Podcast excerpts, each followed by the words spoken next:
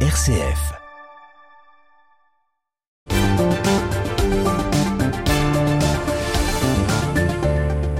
Et nous retrouvons Raphaël Delacroix pour euh, sa première carte blanche de l'année. Bonsoir Raphaël. Bonsoir Thomas. Vous revenez de Belgique avec une petite carte postale. Et oui Thomas, alors j'ai pas l'intention d'infliger aux auditeurs le récit de mes vacances. Néanmoins, je voulais effectivement évoquer avec vous ce spectacle émouvant qu'il m'a été permis de contempler sur la Grand Place de Bruxelles. Un spectacle que vous ne verrez quasiment nulle part en France, en plein cœur de la ville, de la capitale de l'Europe.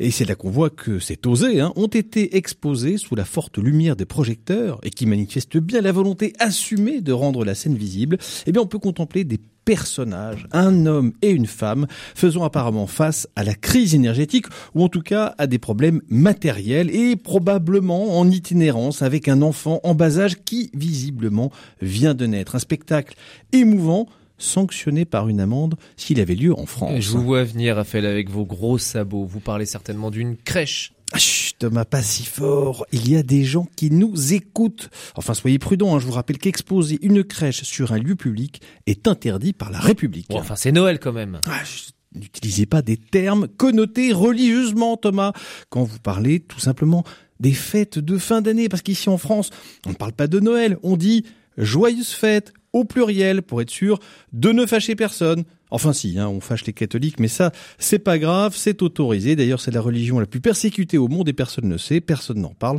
comme si c'était normal. Bon allez, oui Thomas, vous avez raison.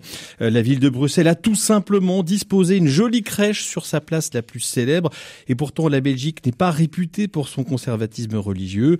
Alors la France donne des leçons des droits de l'homme dans le monde entier, mais n'est pas capable d'assumer la représentation de la nativité du Christ.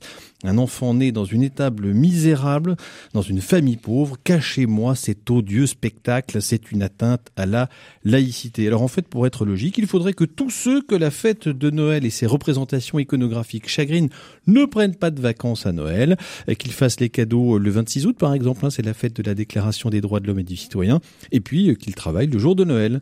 Alors moi, Thomas, je souhaite à tous nos auditeurs, croyants ou non, une belle et une sainte année 2023, une année bénie, pleine de grâce. Que Dieu vous bénisse.